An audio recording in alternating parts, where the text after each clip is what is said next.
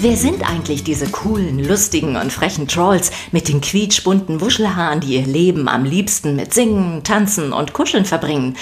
Ihr würdet gern mehr über sie und ihre Feinde, die Bergens, erfahren?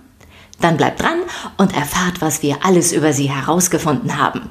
Seid gespannt auf die Bergens, die am liebsten Trolls verspeisen und freut euch auf die zuckersüßen Trolls, die immer gute Laune verbreiten und vor allem eines sind, glücklich mit Ausrufezeichen.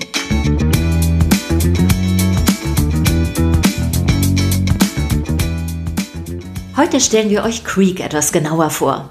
Creek ist der lilafarbene Übertroll, das Idol aller Jungs und der Schwarm aller Mädchen, der entspannte Guru-Typ mit den positiven Schwingungen, dem einfach niemand widerstehen kann. Er sah wirklich unglaublich gut aus und es gab kaum ein Mädchen, das nicht gern mit ihm zusammen gewesen wäre. Ihr fragt euch, wie man es schafft, so unfassbar beliebt zu sein? Na ganz einfach. Creek ist mit Abstand der lässigste, hilfsbereiteste und am meisten in sich ruhende Troll von allen. Das sieht er selbst übrigens genauso. Zumindest am Anfang.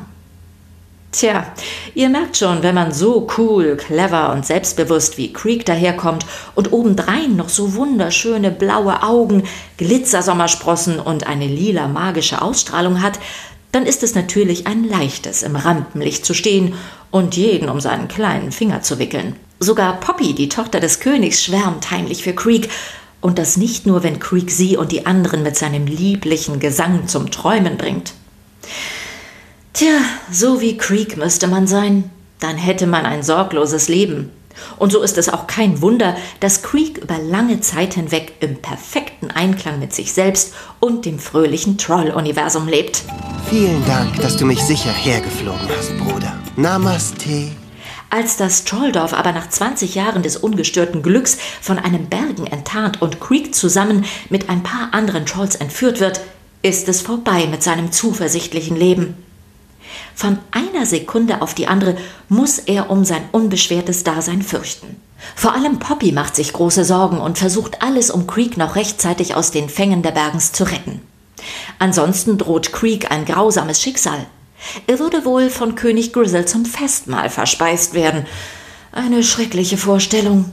Gemeinsam mit Branch schafft Poppy es aber, die entführten Trolls zu befreien. Nur Creek bleibt als einziger Gefangener zurück. König Grizzle hat ihn in einen Edelstein gesperrt. Als die Trolls ihn befreien wollen, macht Poppy schließlich eine furchtbare Entdeckung. Creek hat sie und die anderen Trolls hinterhältig verraten und verkauft. Ich habe euch verraten. Die daheim gebliebenen Trolls lockt er sogar in eine Falle, um sie den Bergens ans Messer zu liefern und so als einziger Troll vom Tode verschont zu werden. Nie im Leben hätten Poppy und die anderen so etwas für möglich gehalten, bis auf den misstrauischen Branch natürlich. Und was sagt Creek zu seiner Verteidigung? Nicht sehr viel.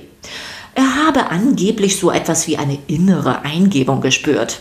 Als ich mich schon meinem Schicksal ergeben wollte, da hatte ich etwas, das ich nur beschreiben kann als spirituelles Erwachen.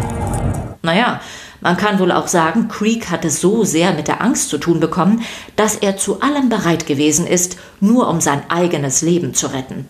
Tja, so kann man sich täuschen. Während Creek über die Jahre hinweg immer so getan hat, als wäre ihm das Wohl anderer wichtiger als das eigene, zeigt er nun sein wahres, selbstsüchtiges Gesicht. Aber wie auch im echten Leben holt Creek sein mieses Verhalten schon nach kurzer Zeit ein.